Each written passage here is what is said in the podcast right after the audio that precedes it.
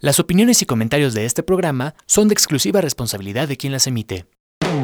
Estás escuchando Amper, una estación de la Universidad Latinoamericana.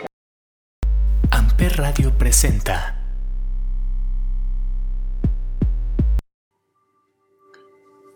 Bien, bienvenidos a un episodio más de 35 milímetros, este programa en el cual hablamos de todo lo que es el cine, la cultura pop, eh, películas tal vez no tan convencionales. Se transmite a través de Amper Radio de la Universidad Latinoamericana y como todos los viernes me acompaña Olivier. ¿Cómo estás, Oli? Buen día. Hola, Ismael. ¿Cómo estás tú? ¿Todo bien aquí? Este, empezando. en estas últimas dos, tres semanas del año, eh, nosotros decidimos hacer, continuar con este, esta temporada y vamos a hablar de, un tema tal vez muy apropiado para un año tan complejo. Eh, vamos a hablar justamente con esta introducción de, de mi película favorita, que es Hair Vamos a hablar de cuatro películas, tal vez cinco, que, son de romance, de amor, pero no precisamente comedias románticas o no son tan, este, ¿cómo dirías tú? ¿Poco convencionales? ¿Son poco convencionales? Pues sí, siento que tratan el tema del romance de una manera más realista, tal vez, ¿no? Más, tal, sí, más humano. más concentrado en lo que sucede realmente y no en ideas idílicas que tenemos Claro. Que otras películas presentan, ¿no? Claro, solamente hay una que tal vez no entra en esta categoría de más humanizar el romance, puesto que trata de una inteligencia artificial, que justamente es Her, ¿no? Sí. y aún así, y aún así la humaniza, humaniza muchísimo la, inteligencia artificial. Que es un tema que sí se llega a dar ya en la actualidad, ¿no? Lo que trata Her. Pero. Sí. Pero eh, justamente vamos a hablar de estas películas Estamos hablando de Lost in Translation o Perdidos en Tokio de Sofía Ford Coppola. Eh, y después vamos a hablar de Hair, esta película de, Spike Jones, que de hecho es su ex esposo. Esta, esta película, estas dos películas tienen una, una relación muy, muy interesante entre ellas, tanto de sus directores como de la misma trama. Eh, vamos a hablar de una que ganó Oscar a Mejor eh, Actor. Estamos hablando de Manchester by the Sea de Casey Affleck. Y por último, una que estuvo bastante polémica en los Oscars del año pasado, si no me equivoco, fue el año pasado, que es este A Marriage Story. Sí. Con Adam Driver. Adam Driver y Scarlett Johansson. Sí, porque creo que Scarlett Johansson estuvo nominada a dos películas, que es esa y Jojo Rabbit. Sí, cierto, como mejor actriz. Mejor actriz. Entonces, eh, Olivier, ¿cómo, ¿cómo quieres comenzar esta, este especial de, romance? Pues primero, como tú comentabas, ¿no? Sí, son películas que están unidas por ciertos temas en común y también por los personajes, ya sean los actores, los directores, de relaciones que tienen entre ellos. Claro. Entonces son interesantes por eso, ¿no? Porque tienen una línea argumental similar y están unidos por ciertas personas que participan en estas películas. Entonces, aunque son películas de distintos años, distintos directores, sí tienen algo en común entre ellas, ¿no? sí. Se me hace interesante. Es correcto, es correcto. Pues empecemos con Perdidos en Tokio de Sofía Coppola. Sí, bueno, esta es una película del 2003, es la más antigua de las que vamos a hablar. Y bueno, es una película que podría considerarse entre comedia romántica tal vez y drama. Tiene un poco elementos de las dos, también un poco de humor negro. Sí. Y bueno, la directora es Sofía Coppola, que es la hija de Francis Ford Coppola, que es, bueno, súper famoso el director. Y ella, por sus propios méritos, la verdad es que también la ha hecho muy bien como directora y escritora. Y bueno, este, los actores principales son Scarlett Johansson y Bill Murray, que son, bueno, los dos son ya muy conocidos, muy queridos en Estados Unidos sobre todo. Bill Murray sobre todo es un actor creo que a casi todo el mundo le cae bien, ¿no? Porque es un tipo que se ve muy agradable, no sé, muy tranquilo, muy relajado. Sí. que siempre está haciendo bromas. Se me hace que es un, actor muy querido, ¿no? Y es una película que, como dice su nombre, pues transcurre en Tokio, en Japón. Y es una relación platónica, digamos, entre dos personas, ¿no? Un actor que fue de Estados Unidos a grabar comerciales a Japón y una chica que es la esposa de un fotógrafo famoso que también fue a trabajar ahí en Japón y que la deja abandonada en un hotel mientras él trabaja, ¿no? Y es ahí la relación de estas dos personas que se va dando mientras se conocen en Tokio. Claro. Eh, aquí eh, el tema central de la película podríamos hablar que es como, por, una, por la parte de Scarlett Johansson, ese matrimonio como ya monótono, como, como que perdió esa frescura, a pesar de lo jóvenes que son. De hecho, su esposo es el, no con el nombre de este actor, pero es el hermano de Phoebe, de Friends, que sale en varias películas por ahí. Eh, y por Giovanni Ribisi se llama. Giovanni, exactamente. Y la parte de Bill Murray es ese amor ya maduro, viejo, tal vez tan desgastado que pues está buscando algo nuevo. Eh, Sofía Coppola estaba viviendo un divorcio de su entonces esposo Spike Jones, que sería el director más adelante de Hair. Que es una de las conexiones entre las Es una de las conexiones, es correcto, en la cual eh, mucha gente dice que Sofía se la escribió a él, ah, que es el, este actor, el, el, que dijimos de Friends, mientras que Spike Jones en, en, Her es la versión de la historia escrita para Sofía, ¿no? Como que ambos directores hicieron su analogía de cómo se siente el divorcio, cómo es esa monotonía tal vez por parte de Sofía, mientras que Spike Jones la ve como, como la depresión, ¿no? Como ese dolor que, genera la, separación, ¿no? De dos personas. Sí, sí, tiene que ver con sus historias personales, ¿no?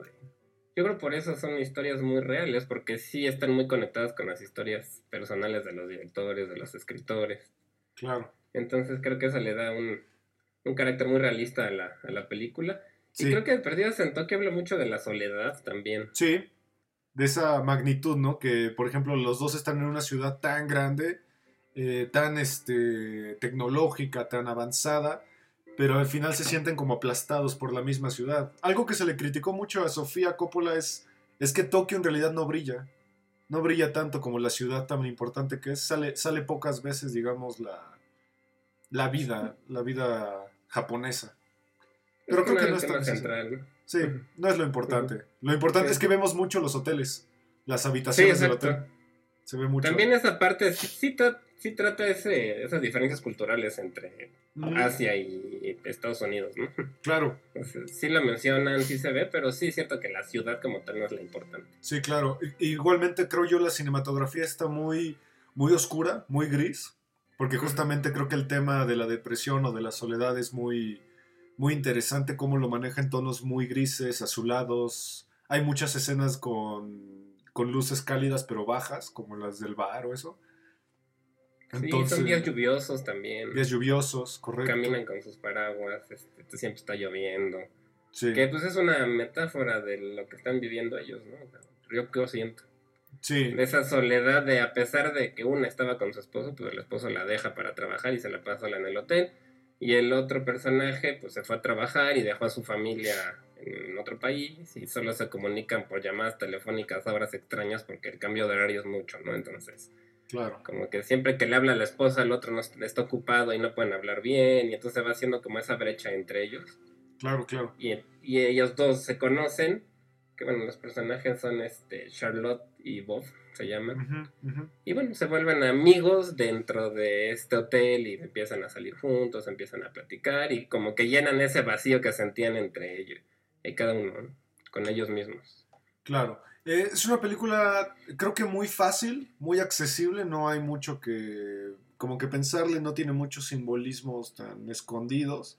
Eh, creo yo que Bill Murray te la hace muy simple porque el tipo, como decías tú, es, es muy agradable. Es muy chistoso, a pesar de que su personaje es muy serio, tal vez es seco, pero el tipo es muy agradable y, y pues bueno, Scarlett Johansson siempre es como muy, igual muy, muy agradable, ¿no? De, tratar a, nivel cine. Eh, bueno, esa es mi opinión. Creo, a mí se me hizo muy simple la película, muy fácil. Sí, a mí también me gusta. Siento que es una película que le puede interesar a todos. Realmente es digerible fácilmente. Tiene momentos de humor también. Sí. No es un drama que te quieras cortar las venas llorando, sino es algo, este, pues que puedes ir digiriendo y puedes irlo viendo y no te causa una sensación de aprensión ni nada. Al contrario, creo que te deja hasta con una sensación de, como que, ah, mira, estuvo bien, ¿no? Te deja una sensación cálida, siento. Sí, sí, no, no, no es una depresión absoluta como, como tal vez una de las que vamos a hablar un poquito más adelante, que tal vez sea Manchester by the Sea. que es así, es más, más deprimente. cruda. Eh, y de ahí pasamos al 2013, si no me equivoco, con Her, de Spike Jones, protagonizada Spike por Joaquín Phoenix, eh, y otra vez Scarlett Johansson, Scarlett Johansson Y- como la voz. como la voz de esta inteligencia artificial. Eh, ¿De qué va? ¿De qué va Her, este, Olivier? Pues Her es una película, digo, como dije, ¿no? 2013. Y habla sobre la relación de un. de un- una persona, un hombre ya maduro que se llama Theodore, que se. empieza a tener una relación con un sistema operativo, que es el OS1, ¿no? Se llama. Y esa OS1 vendría siendo como Alexa, por ejemplo, O Siri. o Siri, que es una voz a la que tú le hablas y te puede contestar ciertas cosas, solo que en este punto ya es mucho más avanzado que lo que tenemos ahorita y puedes tener una conversación como si fuera una persona real, ¿no? Con este sistema operativo. Claro, La voz del sistema operativo que se llama Samantha es Scarlett Johansson otra vez. claro. Y bueno, pues es también esta, esta historia romántica de un hombre solitario que termina enamorándose de un sistema operativo. Claro, claro. Es una película que, que en su tiempo le fue muy bien. Estuvo también nominada a varios premios, eh, más que nada Joaquín Phoenix, que creo que es uno de sus papeles más, más interesantes porque la premisa, por más infantil que suene de un hombre enamorándose de, de una inteligencia artificial, creo yo que el papel de, de Joaquín Phoenix es muy maduro. Es un hombre muy maduro, muy, muy acorde a su edad, treintañero, si no me equivoco, por ahí de andar Sí. eh, que, se- que tiene una profesión interesante. Él se dedica a escribir cartas románticas o cartas de amor o cartas afectivas a, a cierta gente que pues no se le da la, la escritura, pero fuera de su trabajo él es una persona que está pasando por un divorcio, eh, está pasando por una depresión de que su esposa lo abandona. Y es curioso porque actualmente es su esposa, la, la actriz está... Sí, Rooney Mara. Rooney Mara. Es curioso porque ahí también hay otra conexión. Es su esposa actualmente. Eh, entonces ahí, algo que el otro día leí que se me hizo muy interesante es que eh, esta inteligencia artificial, Samantha, es un MacGuffin. Para los que no saben qué es un MacGuffin, es un concepto que inventó Alfred Hitchcock, en el cual un objeto tal vez es como que lo que va a centrarse en la película y al final ese objeto no es el centro de la película, es un distractor. Un buen ejemplo tal O vez como sea el portafolio de... de Pulp Fiction o el, Fiction. o el dinero de Psicosis, que realmente no, Mm, no es lo que importa. Aquí Samantha sería el MacGuffin, porque en realidad de lo que se trata la película es como del duelo, ¿no? Del, del divorcio de dos personas. Eh, Sí, también trata de la soledad. la soledad. igual, ¿no? Tiene que ver con eso. Y de hecho algo curioso es que, por ejemplo, este Spike Jones ganó por esta el Oscar a Mejor Guión Original. ujú, Y por Lost in Translation también Sofía Coppola ganó el Oscar por Mejor Guión Sí. Original. Entonces sí tienen ahí o sea, esa conexión de... De hecho, estas son, las, todas las que vamos a hablar son películas que se basan mucho en el guion, o sea, son películas de escritores muy talentosos de Sí. guiones, ¿no? O sea, no- Sí, sí, sí. Este, Spike Jones es un director muy raro porque no ha hecho muchas películas como de esta índole. Hay una que me encanta de él que es Donde los monstruos viven. Ah, sí, que es es, una- una, adaptación, es una- una, un libro. es ¿no? una adaptación de un libro infantil y es un tipo raro porque de hecho es parte del, del crew de, de Jackass. Entonces es un tipo que a lo mejor no te imaginarías que hace algo parecido a Her. Pero a mí, a mí esta película me encanta porque plantea un divorcio, una separación, un duelo como que no es culpa de uno, ¿sabes? Es culpa de dos, porque son Sí, dos sí, sí. personas. Y esa escena donde está a punto de firmar el, el divorcio con Rooney Mara, uf, a mí se me hace.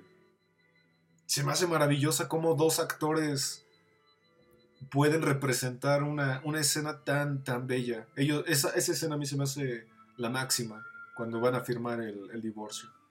Sí, pues que son actores muy buenos también, ¿no? El Joaquín Phoenix es un actor ya que ya tiene su Oscar por Joker, ¿no? Y él es muy, muy buen actor desde hace ya bastante tiempo. Rooney Mara también es bastante talentosa. Bastante Y Spike Jones como director a mí sí me gusta. Tiene películas como Being John Malkovich, John me gusta mucho. Sí, que es como sería la vida si pudieras verla a través de John Malkovich, el actor.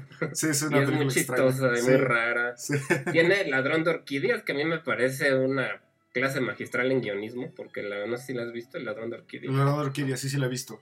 que es una historia que tal cual se basa en el guion de la misma película. O sea, durante la película escriben el guion de la película y se ve toda esa trayectoria que tiene un guionista al escribir, ¿no? Claro. Y de hecho es una película que se las pongo en la clase de guionismo a los alumnos porque me parece que es una clase de guionismo dentro de la misma película, ¿no? Entonces se me hace muy talentosa, la verdad. Y hace poco, este año, sacó un documental sobre los Beastie Boys también. Ah, ok, sí, cierto, cierto, él hizo el documental. Eh, Pues él se me hace muy bueno, la verdad es, les recomendamos que vean todas sus películas. Sí, solamente lo que yo, yo menciono es, es que como que es un director un poco inconsistente en cuanto a temas, como que no siempre trata el mismo tema, sino que cambia mucho y tal vez su, su fuerte nunca ha sido el amor, pero creo que lo aborda de una manera muy, muy, muy buena porque habla mucho sobre cómo nosotros cuando tenemos una- un duelo de pareja intentamos medio llenar un vacío que, que nosotros mismos debemos llenar, pero lo tratamos de llenar con otra gente. Eh, de hecho, en la película Samantha y, y Joaquín Phoenix tratan de buscar un cuerpo, porque Samantha pues no lo tiene. Entonces buscan a una, lo que, lo que en, los, en la antigua Grecia sería una mediatriz, que es esta persona que presta su cuerpo para satisfacer ciertos placeres. Sí.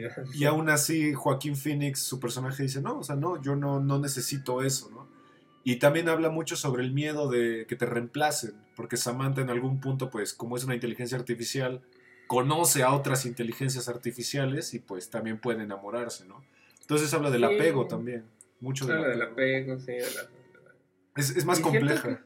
Es más- También es una crítica a la tecnología de las sociedades actuales, tal vez, ¿no? Porque hablan, bueno, algo que se llama posthumanismo, que sería como que un ser que puede ser humano, pero que no lo es, como en caso de que una inteligencia artificial se desarrollara tanto que ya no hay distinción entre lo que sería un humano y una máquina, por ejemplo. Claro. Lo de la singularidad también hablan, ¿no? Que es Claro, claro. esos conceptos. Y bueno, la verdad es que sí ha pasado. Yo te comentaba hace un Sí. tiempo, ¿no? Que, con- que un- en Japón un chico se casó con un personaje de un videojuego. Sí. Porque hay veces que esa soledad que sentimos como sociedad, pues la tenemos que llenar con ese tipo de, de circunstancias, ¿no? Claro, y a, y a final de cuentas, como dices, o sea, que te puedas casar con un objeto, con un ser inanimado, te habla mucho también de ese reemplazo que hay en el, en el hueco que deja. Eh, y lo mismo, o sea, Theo- eh, Theodore o el personaje Joaquín Phoenix parecería que es, que es infantil por las cosas que hace con, con la inteligencia artificial, pero como te dije, o sea, se ve muy maduro, es un hombre muy maduro que pues simplemente se divierte, o sea, no, no se ve infantil, en mi opinión no se ve infantil en ningún punto. Y te habla mucho como, como también de cómo cuando conoces un nuevo amor, como que te quitas tantita esa, esa costra de, de que tengo que ser fuerte, tengo que madurar, etcétera, etcétera, y, regresas a ser como infantil o, o que estás enamorado, ¿no? Eh, también los colores, Los colores, es Los- los colores, las camisas. De hecho, a mí, a mí- algo que me fijé es que Joaquín Phoenix habla mucho de sus emociones con las camisas que utiliza. Normalmente utiliza una camisa como magenta, Ujú. rosada magenta cuando está como feliz, pero cuando tiene así miedo de Samantha usa amarillos, usa tonos amarillos o cuando está triste usa cafés. Cierto, Entonces- eso no lo había yo pensado, pero tienes razón. Es- ese es bastante interesante el manejo del color que, que hablábamos con Sofía Coppola, que ella usa como grises, usa la lluvia, las, la- las luces cálidas pero muy bajitas. Aquí, aquí se basa mucho en los colores más, más vivos, más este, alegres, pero que al mismo tiempo dan sentimientos tristes, ¿no? Como, o negativos, como podría ser las camisas amarillas, que son esos celos, o los cafés, que son esa, como esa tristeza, ¿no? Más, más cruda. Sí, hay una escena que a mí me gusta mucho donde ella le empieza a decir que, que está enamorada de 641 personas, ¿no? le dice, es que yo estoy ahorita hablando con no sé cuántos miles de personas a la vez y puedo, este, puedo tener conversaciones al mismo tiempo con muchas personas, pero de los 641 con los de los que estoy enamorada, tú eres de los más importantes, ¿no? Y entonces él, Sí, sí. y entonces él, pues, esa posesión que a veces uno siente con las personas cuando está uno enamorado, pues le cae como balde de agua fría, ¿no? Sí, O sea, claro. No, y aparte hay un, hay un momento donde, no me acuerdo quién es el escritor, que, que ya está muerto, pero que encuentran una versión de- del mismo escritor que admira a Joaquín Phoenix, y se lo presenta a Samantha y se empieza a enamorar de, de alguien que está muerto. Que nada Sí, es- claro. es- esa escena, bueno, ese diálogo se me hace muy, muy interesante. Hay un diálogo que también me, me fascina, que es cuando tienen relaciones sexuales, entre comillas, Samantha y Joaquín Phoenix, con pura través Es, es, es muy, muy interesante ese, ese diálogo porque se van negros. La película está en negro. Para que solo escuches. Solo escuchas un- una conversación de dos personas que, que creo que es la máxima prueba de que el amor no es físico. Exacto, y de hecho, pues el personaje de Scarlett Johansson es solo una voz, realmente no ves nunca un cuerpo, le, le habla a través de su teléfono Sí, o audífonos, o sea, es, es una voz. Sí. Algo sí, curioso es que ya le habían grabado, no recuerdo con qué otra actriz, se me fue su nombre, y a Spike Johnson le gustó y entonces volvió a contratar a Scarlett Johansson y volvieron a grabar todas las escenas de voz en off porque no le gustó la actriz original que ya tenían contratada. Claro, no, no me acuerdo. También había leído quién era, pero la verdad no me acuerdo. Eh, también sale Amy Adams, eh, que es la mejor Adams, amiga de Theodore, que también se me hace importantísimo su personaje porque es, es esa humanidad, ¿no? O sea, cada vez que se pelea con Samantha o tiene algún problema con su mundo, eh, eh, Joaquín Phoenix recurre a, a su amiga humana. Y, y es curioso por cómo empieza la película. Es a lo que me fijé mucho. La película empieza con un primerísimo primer plano de Joaquín Phoenix, de su cara, y termina con un plano general de Joaquín Phoenix en la ciudad. Como que primero estamos ensimismados en Joaquín Phoenix en su mente, y al final terminamos viendo cómo Joaquín Phoenix ya puede salir y comparte, ¿no? Esa, es un escena- recurso que se usa mucho en el guionismo, ¿no? El unir el principio con el final, que la primera escena y la última estén ligadas, ya sea porque son las mismas o porque son similares, o porque una te cuenta el, pues, el inicio y otra te cuenta el cierre. Y es muy común, ¿no? Eso, si se fijan en muchas películas, la primera escena y la última están ligadas. Sí, sí, sí, sí. Eh, es una película muy, muy bella a nivel visual, les repito, los colores, a mí se me hace ese manejo muy, muy interesante. Eh, es un futuro un poco distópico, pero que no se ve tan lejano, se ve muy, muy accesible, no se ve nada como muy tecnológico.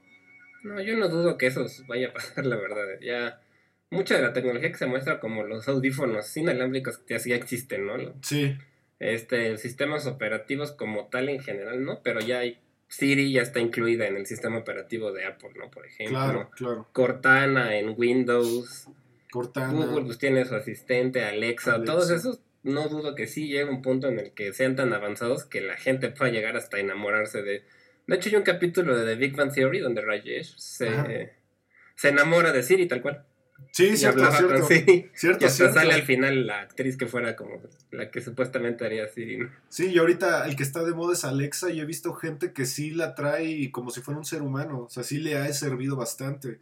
Y creo que en estos tiempos de pandemia es muy interesante esta película, yo, yo la vería en tiempos de pandemia, para también mucha gente que quizá esté lidiando con, con la soledad, eh, como Joaquín Phoenix, su personaje, lidia con la soledad.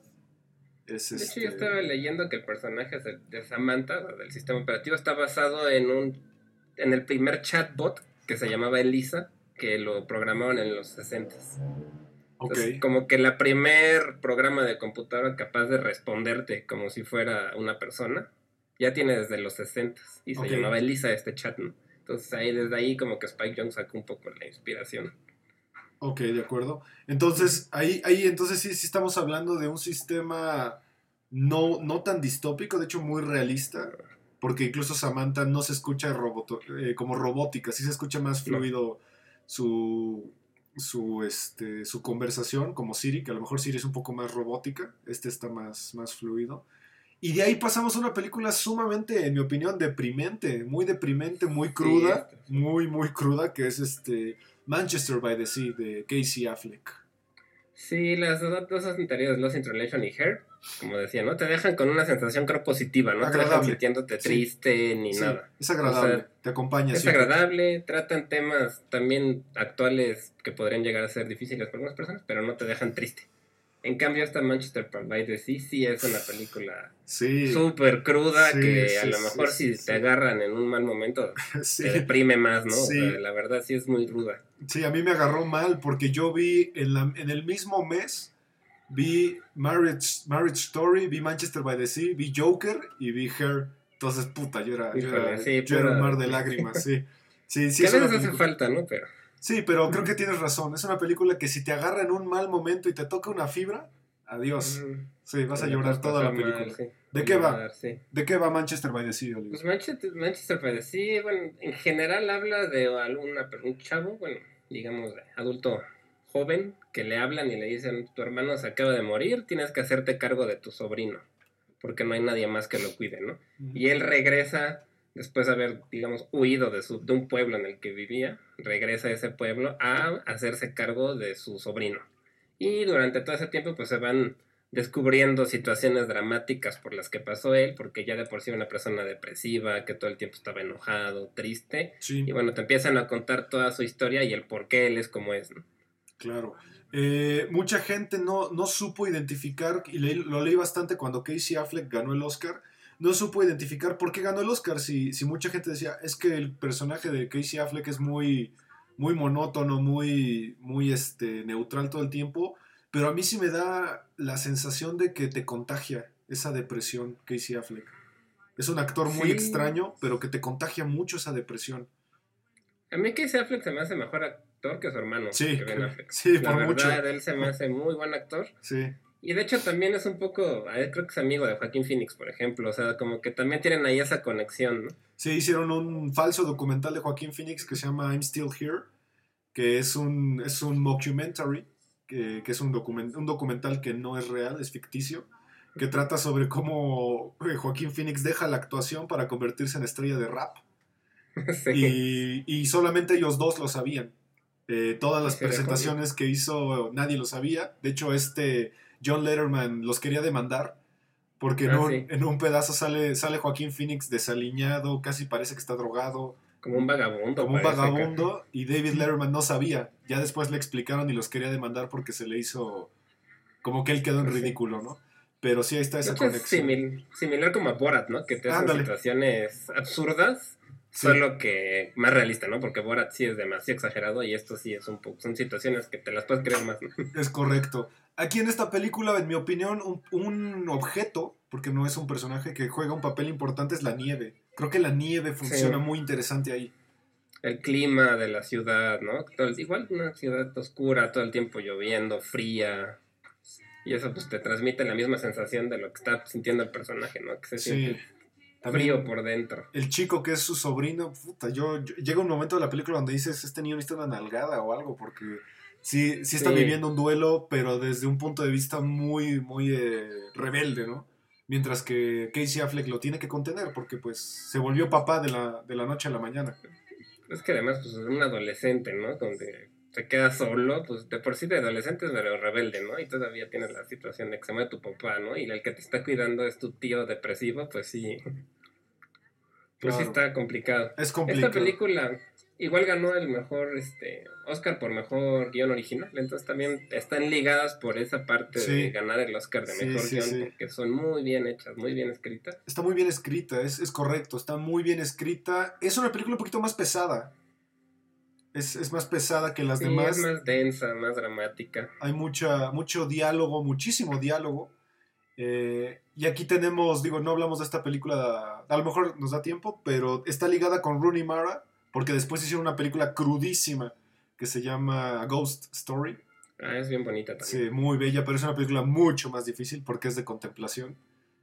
Sí, puede Sí. ser de esas que a mucha gente le parecen Sí. aburridas porque dices que no pasa nada, ¿no? pero, sí está A pasando. mí me encantó esa Sí. película. Sí, de un estudio que ahorita está muy de moda, que es A24 o A23, no me acuerdo. ¿es A24. A 24, A A24. Son A24. películas buenísimas, la verdad. Sí, películas poco ortodoxas, poco ortodoxas. Y Inclusive de terror son las de la bruja. por La- sí, es correcto. De Hereditary todas esas Sí, sí, sí. A24. sí, son un, es un estudio que deberían darle una checada. Hace películas muy interesantes. Y de ahí nos saltamos a la más reciente, que, que es una película muy, muy madura, creo yo, que se llama A Marriage Story, una película de Netflix. Sí, está en Netflix ahorita. Y bueno, la produjo Netflix. Y, y son de esas que se quejaban de cómo iban a nominar al Oscar algo hecho por Netflix, que no es cine, que no, que no va a pasar en pantalla grande, pero bueno. Claro, una de las personas que más se quejó de esto fue un, un director galardonado muy importante, que es Steven Spielberg, que él cuando vio la nominación dijo que, que, pues como mencionas tú, que como una película de Netflix iba a ser nominada, puesto que, que se basa más en el streaming, en el entretenimiento y no en la concepción tradicional de la sala de cine, ¿no? No sé tú qué opinas con este comentario de Steven Spielberg. Yo, yo no estoy de acuerdo. La verdad siento que pues arte es arte y no importa dónde, de la parte comercial, ¿no? Entiendo esa nostalgia y también la Sí. parte económica porque ganan mucho dinero de, la, de los cines. Claro. Pero yo sinceramente, salvo la experiencia de ver en una pantalla grande, en un cuarto oscuro, con un audio súper bueno, que eso la verdad sí, sí le puede dar mucho, mucho, mucho a la experiencia. Pues no le veo ya realmente Sí. la- el Bueno, problema, ¿no? Ahí- ahí yo creo que la experiencia también la hace uno mismo. Porque es una película tan íntima. Estas cuatro películas que mencionamos creo yo que son tan íntimas que no tiene ningún problema que la veas en tu sala o en tu cama, ¿no? O hasta en tu Mm. dispositivo móvil. No tengo ningún problema puesto que no estoy muy seguro si sean películas que yo vería con mi pareja. Pues yo las he visto, hecho todas, con mi esposa y pues realmente no... Puede ser que te traiga cierta, algunos momentos de, ah, me acordé de cuando me peleé contigo en tal momento, pero Sí. realmente no pasó nada, ¿no? Sí, puede ser Tal vez si arma- tienes una relación negativa puede ser que sí. sea un arma de doble filo, sí, estas tres, estas cuatro películas tal vez te jueguen en tu contra, pero A Marriage Story trata de, de un matrimonio que se está acabando y que empieza de una manera que a mí se me hizo casi casi de ponerme de pie y aplaudir, que habla de la- las dos cosas positivas, cada uno de los actores habla de algo positivo del otro, pero al final te das cuenta que no es porque que lo hagan de que se aman mucho, sino porque su psicólogo de pareja las- Ujú. los está obligando a escribir algo positivo del otro. Entonces, al final te das cuenta de que ese, esa conversación inicial es más bien una despedida, ¿no? Una despedida. Y es sí. muy, muy, hecho, también. muy interesante. Adam Driver. ves que la, la primera escena con la última. Sí. Similar, ¿no? Tiene, Sí, sí, tiene sí. esa conexión de precisamente esta parte. Sí, aquí está Scarlett Johansson y Adam Driver, que si alguien no sabe quién es, es Kylo Ren, de la nueva saga de Star Wars. Un actorazo, poco valorado, creo Sí, él es muy bueno. Y Scarlett Johansson también, la verdad a mí se me hace que ella es de las más, este, pues ignoradas un poco de su generación, porque es muy buena actriz y no la Sí. siento que no la reconocen tanto porque la relacionan más con Avengers y cosas así más Sí. comerciales. Sí, Y muchas veces ese tipo de actuación no la consideran digna de un Oscar, ¿no? De algún premio más allá. correcto. Pero ha hecho, como ya vimos, pues también en la de Hair, los, los in Translation, ella es muy buena actriz, la verdad. Sí, también ganó mejor actriz de reparto Laura Dern, sale en esta película Laura. hace increíble, sí. Muy buena actriz, muy buen papel, la hace de la abogada de Scarlett Johansson. Que la odias, bueno, yo. Sí, no sí. sé. la detesta, sí, sí, sí. Pero ¿sabes qué pasa? Hay una escena que a mí se me hace, que creo que la película llega al clímax en esa escena, que es la discusión que tienen en el apartamento de Adam Driver. Esa Sí. pelea, pelea tan sincera y la manera cinematográfica en la que la hacen, eh, en que la, la narran, es, es bellísima. Esa escena a mí se me hace increíble, porque es una pelea muy real. No se ve, no, real, se, sí. no se ve estudiada. Se ve muy real. Yo creo que cualquiera que haya tenido un pleito con una pareja, en algún punto, sea tu esposa o no, puedes identificarte con este tipo de peleas, ¿no? En las que ya estás molesto, ya todo es agresivo hasta en cierta manera. Sí, Ese sentimiento que te brota, ¿no? Y sí, realista totalmente. Sí, sí, sí. Hay, hay una parte donde incluso, no me acuerdo si fue él o ella, que dicen una- un comentario que al otro lo, lo lastima. Y al final te das cuenta, cuando, cuando, te, cuando te das cuenta justamente de lo que dijiste, tal vez no lo querías decir, pero lo dijiste. Pues eso pasa también en las discusiones, ¿no? Llega un momento en el que el coraje te es tanto que ya hieres a adrede. O sea, ya sabes que lo que estás diciendo es para lastimar a la persona. Y bueno, te terminas arrepintiendo, pero ya lo hiciste, ¿no? Y, él- y lo transmitieron muy, muy, muy bien los dos, Scarlett Johansson y Adam Driver. Y es una escena además muy claustrofóbica porque es en un departamento que Pequeño. todo transcurre en un cuarto muy pequeño, con puros paneos de la cámara. Realmente no hay casi cambios de encuadre, simplemente es casi una plana de secuencia donde van paneando las Sí. en un departamento, ¿no? Entonces, además es una escena muy, muy, muy bien realizada. Y bueno, el director se llama Noah Baumbach, que también es muy. Últimamente he leído bastante bien. Él es el, la pareja de Greta. ¿Cómo se llama? Es una.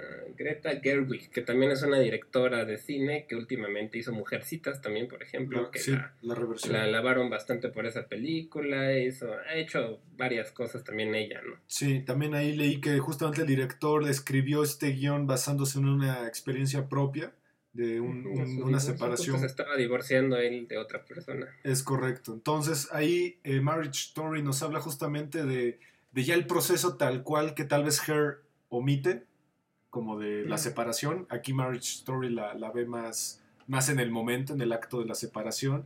Y justamente eh, lo interesante de esta película para mí es de qué equipo te vuelves. Si eres equipo Adam Driver o equipo Scarlett Johansson, porque en algún punto ambos tienen razón y en algún punto también ambos están incorrectos, ¿no? No sé cómo ahí lo veas tú que estás casado. De hecho, a mí algo que me sucedió es que precisamente no me puse del lado de ninguno y para mí es raro. Yo normalmente cuando veo una película que tiene que ver con separaciones, con me termino poniendo del lado del hombre a veces. Normalmente, sí. pues porque no sé por qué, pero casi siempre me termino identificando con el hombre. Y en esta ocasión siento que los papeles estaban también distribuidos, Sí. que realmente las razones de ambos eran válidas. O sea, no es. Pues no tiene la culpa ninguno, simplemente se empezaban a distanciar, la relación no, no funciona. Y ni tanto ni ella como él siento que tenían realmente ahí una bronca. A mí con la que me molestó fue la abogada, porque siento que Ah, ellos sí. iban muy tranquilos hasta que la abogada empezó a meter cizaña. ¿no? Sí. Entonces ya empezaron ahí las broncas. Ambos Pues abogados. yo más bien me enojé con la abogada, no tanto con ellos. ¿no? sí, claro. Ambos abogados, porque el de él es este actor que sale en Goodfellas, que es Ah, muy, cierto, muy característico de las películas de gangsters. Pero Eh, medio menso en esta, ¿no? Sí, sí, sí. Bueno, o sea, no le apoyó, no le ayudaba a gran cosa y en cambio la otra, Laura Dern, era buenísima y Sí. además Eh, muy buena actriz. sí, una, una película com- compleja dentro de- del entendimiento de pareja, pero a nivel cinematográfico creo que es una película divertida. Llega, hay momentos muy divertidos, muy interesantes, muy, muy bien logrados y igualmente creo que es una película muy llevadera. No creo que sea pesada. No, y tampoco me parece, por ejemplo, Manchester, Manchester by the Sea se me hace mucho más dramática que esta. Aunque sí tiene escenas muy duras y muy bien actuadas, también tiene escenas muy agradables, muy de humor, en las que se ve la familia conviviendo como normalmente. Hay por ahí un personaje de la hermana que es muy chistosa, ¿no? Sí, Que se supone que le iba a decir que se iban a, le iba a entregar los papeles del divorcio y no puede. Y toda esa escena es graciosa, ¿no? A pesar Sí. de la situación, te hace reír. Y los personajes, tanto de ella como él, son muy humanos. Entonces creo que no es ni un super dramón, ni tampoco un comedia. Tiene un poco de los dos. está equilibrada, está bien Está equilibrada. equilibrada. Sí. Y de Y ahí... yo creo que cualquiera se puede. Perdón, Sí. ya te interrumpo. No, no, no, sí, cualquiera se puede identificar, ¿no? Cualquiera. Por, sobre todo si han tenido ya alguna relación, la que sea, Sí. que haya terminado mal, yo creo que te puedes identificar. Sí, sí, exactamente. Y de ahí eh, una quinta película que ahorita comentamos, no la teníamos tan planeada, pero creo que, creo que puede abordarse, que es la de A Ghost Story, que es esta que Ghost mencionamos Story. de, de A24, de Casey Affleck, que, no, que Casey Affleck sale poco, pero sale todo el tiempo, porque es el Es mismo muy fantasma. extraño, sí. Es una película muy extraña. También sale Rooney Mara. Y, y habla justamente de una pareja en la cual se, él, él pierde la vida, tuvo un accidente, pierde la vida, y es el duelo de ella. Básicamente es todo el duelo de ella, y por eso tiene escenas que... Hay una escena donde come un pastel que dura como 10 minutos, solo la vemos comer pastel, y mucha gente podría decir como, ay, pues a mí no me importa ver una chica comer pastel, pero si entras en la convención de la película, esa escena es... Híjole, no, es que no sé ni siquiera cómo describir esa escena. Es fuerte. Es... Lo que pasa es que siento que Ghost Story, a pesar de que hay un fantasma, tal cual es un fantasma clásico de la sábana con unos hoyitos en los ojos, Sí, que este sería Casey Affleck, Sí, que aparece todo el tiempo, pero no es tanto de terror ni nada de eso, sino No. más bien es como él, el fantasma lo representa como esa, pues ese duelo que tienes al, al perder a alguien este, que quieres, ¿no? Claro. Y yo, bueno, yo así lo vi, ese fantasma representaba el duelo de Rooney Mara al perder a su pareja, que tenían una relación agradable, que se llevaban bien, se acababan de ir a vivir juntos en una casa nueva y se muere el cuate, ¿no? Sí, Y también, yo lo vi así, no sé tú qué opinas, el fantasma también a veces representa esa parte de él, que ya sabe que está muerto, viendo cómo poco a poco se olvidan de él también. sí, O sea, él se queda en la casa encerrado, y ahí sigue, y llegan otras familias, y ahí sigue el fantasma en la casa. sí, sí, sí. Y inclusive se ve cómo cambia todo a su alrededor, ¿no? Como todo el barrio empieza a cambiar y él sigue ahí en esa casa y luego se asoma y ve a otro fantasma en otra casa. Y es un poco como esa idea de la muerte y de cómo a tal vez, si no recuerdas a la persona, puede ser que la estés olvidando, ¿no? O sea, Sí. como que se desaparece cuando la olvidas. Sí, sa- ¿Sabes Yo qué? lo vi desde ese punto de vista. Sa- ¿Sabes qué me acabo de dar cuenta? Creo que todas las películas que acabamos de mencionar tienen un, un personaje que no es un humano. En esta, en esta película creo que el personaje importante es el tiempo.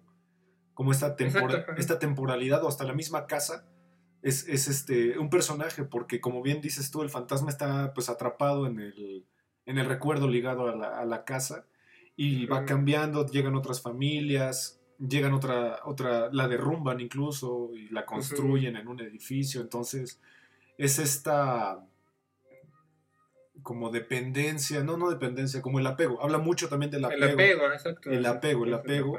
Eh, y y hay, hay, una, hay una, una parte de la película que he, he visto mucho que critican, que es donde un personaje justamente habla sobre el tema de la película, tiene una conversación del, del desapego, de la temporalidad, y mucha gente la critica porque dice que eso es, en el cine eso está mal. Cuando el director Demasiado argumenta el tema de la película y es como, ¿para qué? Como si el público fuera tonto, ¿no? Y que no, no entendiera. Y necesitabas a alguien que te lo explicara. A mí no me pareció mal. A mí tampoco, porque de hecho sí hay gente que sí necesita la explicación. Sí, sí, sí, sí. O sea, no porque seas tonta ni mucho menos, sino porque pues simplemente no, no siempre puedes interpretar las cosas. Sí, esto en literatura y en cine se llama soliloquio. Es un soliloquio. Ujú. Este, que mucha gente que piensa que es innecesario en la película. Yo creo que está, está bien. No, no era necesario, pero creo que no encaja mal. Eh, tiene escenas larguísimas. Hay escenas donde literal está el, el ambiente y son 3, 4 minutos del, del ambiente. Eh, es cine contemplativo dentro de muchas partes de la película. Ujú. Eh, También de arte, más cine de arte, más. Sí, Tiene elementos comerciales, pero realmente es cine de arte, ¿no? Más. Necesitas tal vez un poquito más de la audiencia para. Exigir un poquito más de la Sí. audiencia para disfrutar esta película. Sí, sí, sí. Eh, poco diálogo. Hay poco diálogo Muy en la película, cosa que en las demás pues sí hay bastante y se, se centra mucho en el diálogo. Esta no. Pocos actores también. Sí, sí, sí. Casi Casi todas sí. se la avienta Ronnie Mara sola. Rooney Mara sola o Casey Affleck disfrazado de este fantasma. Y, y a pesar de que, como dices tú, solo es la convención del fantasma con los hoyos, yo, por ejemplo, sí veo la, la expresión de- del fantasma. Se ve, se ve perfecta, mi- en mi opinión. En la posición de su cuerpo, por ejemplo, Sí. cuando está encorvado, cuando se levanta, cuando se siente. Sí, sí. Sí, el ritmo, el ritmo en el que camina incluso, cómo va arrastrando la sábana y la ves ensuciándose, cómo la sábana se va ensuciando poco a poco. Y de hecho los personajes se llaman C y M, o sea, M ni siquiera tienen un nombre como tal, ¿no? Que podría ser de Casey y de Mara, ¿no? Porque es C y M los Sí. personajes. Y No yo, tienen un nombre como tal. sí, yo creo que ahí el director los puso a propósito para que sintieras que cualquier persona se puede identificar con estos dos personajes. Eh, Sí. Y pues bueno, ya, ya como una conclusión, un resumen, las cinco películas pues tienen un tema que es eh, el amor, pero no, no caen en lo cursi, no caen en lo sumamente eh, romántico, sino más, más real, ¿no? Como lo dijimos al principio. A pesar de que la última Ghost Story es muy ficticia, muy, muy casi de hasta ciencia ficción, eh, es muy real, es muy real, muy, muy real. Sí, sí, representa los sentimientos de una manera muy realista también, a pesar de que son a través de metáforas, alegorías, pero sí lo, lo, lo entiendes si le pones la atención necesaria y superas un poco esa parte de la lentitud que a mucha gente sí de ese tipo de películas la- les parecen tediosas porque no entienden por qué tienen que ver a una chica comiendo 10 minutos. Sí, sí, sí, sí. Pero sí, si entras en la convención, es una escena preciosa. A mí se me hace preciosa esa escena. Sí, Sí. a mí Muy- me gustó mucho. ¿Cuál, cuál dirías que es la más difícil y cuál dirías que es la más sencilla? Yo creo que tal vez la más sencilla puede ser Lost in Translation, tal vez, porque es la que tiene, yo siento, un poco ese tema más relajado, ¿no? O sea, el- además Bill Murray, pues siempre ha sido como... te da esa sensación de, ay, qué buena onda el señor, te cae bien, la, la- tienen escenas cómicas, van a un karaoke, por ejemplo, y cantan con unos japoneses, ¿no? Sí. Entonces esa escena es muy chistosa, Sí, por ejemplo. sí, sí, es la más Y cómica. la parte del drama lo tratan de una manera muy también suave, o sea, no es de escenas súper densas de llanto o de peleas, sino son tranquilas, ¿no? O sea, es una película, siento que bastante con buena intención, ¿no? O sea, ¿no? Sí. ¿Y la más compleja o dura, tal vez? ¿Manchester? O sea, Ghost Story puede ser también compleja de ver, tal vez, pero dura, no sé si Manchester by the Sea, Marriage Story, yo creo que depende de tus circunstancias, ¿no? Tal vez si te estés divorciando y ves Marriage Story, pues puede ser que te caiga horrible, ¿no? Porque Sí, es sí, muy pesado. sí, sí, sí. Tal vez si perdiste algún familiar o algo reciente, pues Manchester by the Sea también es muy cruda. O sea, es, yo creo pero cruda como tal, yo creo que Manchester by sí es la más, más cruda, porque esa sí no tiene momentos de humor, no tiene nada, es puro drama. Sí, tiene ahí chistecillos, pero que hasta la, el mismo chiste cae como de, ay, gracias, un, pequeño relax, ¿no? Eh, Mary Story sí tiene partes bastante relajadas también, ¿no? Sí. Y a mí lo que me gusta de Mary Story es que ves esa relación de, de pareja porque tienen un hijo y que entre ellos realmente quieren llevarse bien por el hijo, ¿no? O sea, quieren terminar su relación como amigos. Sí, y, ahí el tema muy, hoy un tema muy importante que es como él, él es un director de teatro y ella es su, como su musa, es su, su, actriz principal, pero ahí el tema que se me hace muy crudo es como él la va absorbiendo para sus, sus propios, este, logros, mientras que ella pues de algún modo se queda rezagada, ¿no? Por complacerlo a él. Y creo que es algo que a todos nos ha pasado, ya sea en un lado o en el otro, ¿no? Y es un tema que, que aborda mucho. Por eso mencioné hace rato que es complicado ver de qué lado estás. Depende mucho también tu situación. Sí, de hecho es lo que da falta un poco a la separación, ¿no? Porque ella le ofrecen un trabajo de actriz en otra ciudad, en California, yo creo. Y él estaba, ellos estaban en Nueva York y él era súper amante de Nueva York, del teatro, un poquito más snob, ¿no? Digamos. Sí. Y ella ya estaba cansada de ser la actriz de las obras que él escribían, porque a él iba muy bien, pero a ella como que no, la veían como la esposa de este cuate, no como la actriz, ¿no? Sí, no individual, ajá. Entonces quería como su propia vida, él ya no, él no quería como cambiar su vida y se van distanciando. Sí, mientras que, por ejemplo, Ghost Story habla justamente del, de qué, qué pasa cuando tu pareja que tú tenías muy contemplada a futuro súbitamente se, esfuma, ¿no? Entonces es ese duelo, mientras que la otra habla del duelo de la separación, mientras que el otro habla del duelo de, eh, como Her, que no, el, amo, eh, amo a mi, a mi pareja tanto que estoy dispuesto a dejarla ir, ¿no? Que creo que es un tema muy complejo para mucha gente. Y, y Lost Translation es más bien como esa soledad que se puede sentir a pesar de tener una pareja. Sí, sí, sí, sí. Porque ellos no se separan, no es un divorcio, nada, simplemente sus parejas, pues, o sea, tienen pareja, pero aún así se sienten solos. Sí, recurre mucho a la monotonía, Sofía Coppola, aquí, al estar casado después de mucho tiempo como Bill Murray o poco tiempo como Scarlett Johansson, pero al final ambos, por eso creo que generan esa amistad, ¿no? De, de que ambos se sienten tal vez atrapados en una relación monótona, ¿no? Y quieren algo, algo nuevo, algo fresco. Y esa parte del amor platónico siento que le da un toque muy especial, porque no es, no sé, es inocente hasta cierto punto su relación. Sí, sí, Bill Murray es un hombre ya, ya mayor, muy, como 50 sí, los 20 años, yo creo. Y ella, y ella, ella, es muy joven, entonces esa, esa relación es muy, muy interesante, es muy, muy bonita, ¿no? Como ella a lo mejor está haciendo cosas adolescentes, jóvenes, mientras que él tiene que adaptarse a, a esto. Hay la escena que dices del karaoke, como él trata de ponerse una playera como más juvenil. y, es, muy, muy chistosa esa, esa parte. Digo, es lo que decías, Bill Murray te lo hace muy, muy agradable la, la sensación de la película. Sí, es más una amistad que una relación romántica, ¿no? Sí, sí, sí, sí, sí, sí, es más, más eso. Igualmente en Manchester by the Sea, pues Casey Affleck tiene su interés amoroso, que fue su novia, su esposa, no me acuerdo, que es esta chica... Que también es muy buena actriz. Sí, eh, no me acuerdo ahorita cómo se llama este, pero que igualmente se reencuentra con ella y ahí es interesante cómo ella quiere como medio volver con él y él no. Él no, porque él está en un punto muy, muy duro de su vida, ¿no? Eh, y pues bueno, ya como para concluir, pues chequense estas películas. Lost in Translation, yo la encontré en Netflix. No me, sí, está en Netflix. Ahí sigue Netflix. Hair, no. No. Bueno, la, pueden rentar. La pueden rentar. La quitaron de Amazon Prime. Yo la vi en Amazon Prime durante un buen rato y ya no está. Pero ahí la pueden checar. Eh, Marriage Story la vi en Netflix, si no me equivoco. Sí, esa sí es de Netflix. Eh, Marriage Story está en Netflix. Manchester by the Sea también creo que la vi en Netflix. Sí, pero ya la busqué ahorita ya no está. También solo está la renta en Google. Ya no ok. Y A Ghost Story creo que está en Amazon o en, o en Netflix, no me acuerdo en cuál está, pero también la chequé por ahí. Búsquenlas. está en Amazon Prime. Está en Amazon Prime, perfecto. Búsquenlas. Eh, no hay, yo no recomendaría así como una secuencia de cómo verlas. Véanlas pues como, como quieran, como se sientan ustedes. Eh, fue un episodio largo, ahora sí nos echamos un buen rato. Pero creo que vale la pena, puesto que son películas que a nivel cinematográfico están muy bien logradas. A nivel guion, creo yo que son las cinco perfectas, creo yo que son perfectas. A nivel actoral igualmente son, son magníficas, los actores son magníficos aquí. Y los directores igual, no son cualquier director, son gente ya eh, consagrada, ¿no?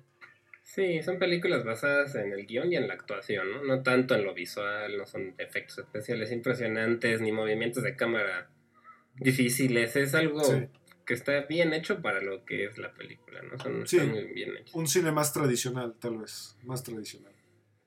Y algunas siento las pueden dejar con muy buena sensación de boca, que vieron algo agradable, y otras tal vez no, pero aún así vale mucho la pena verlas y sobre todo para conocer algo distinto de las comedias románticas, Sí. que no tienen nada de malo, hay unas buenísimas, Sí, pero bueno, esto es un poco más ligado a la realidad. sí, exactamente. Este, Olivier, muchas gracias. Este episodio, pues, tratamos un poquito el tema del amor. Sé que son películas que tienen más cosas que decir, pero pues tampoco queremos aburrirlos tanto. Eh, muchas gracias. Somos 35 milímetros. Sintonícenos por eh, Amper Radio de la Universidad Latinoamericana, que ahorita estamos justamente cerrando nuestra primera temporada. Muchas gracias por escucharnos y, y sí, chequen todo el contenido de Amper Radio, que hay bastantes cosas interesantes. Exactamente. Olivier, muchas gracias. Ten buen día. Nos vemos la siguiente semana. Igualmente, hasta la semana que Amper, donde tú haces la radio. Amper Radio presentó